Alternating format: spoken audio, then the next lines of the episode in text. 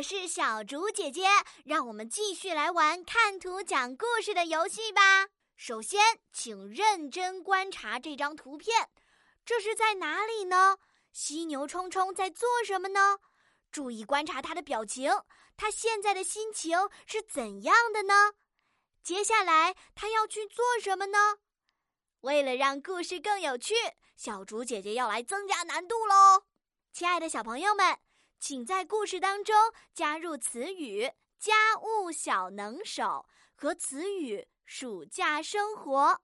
小竹姐姐相信你们一定都准备好了，请先点击暂停播放按钮，然后到留言区发挥你们的想象力，给小竹姐姐讲一个有趣的故事吧。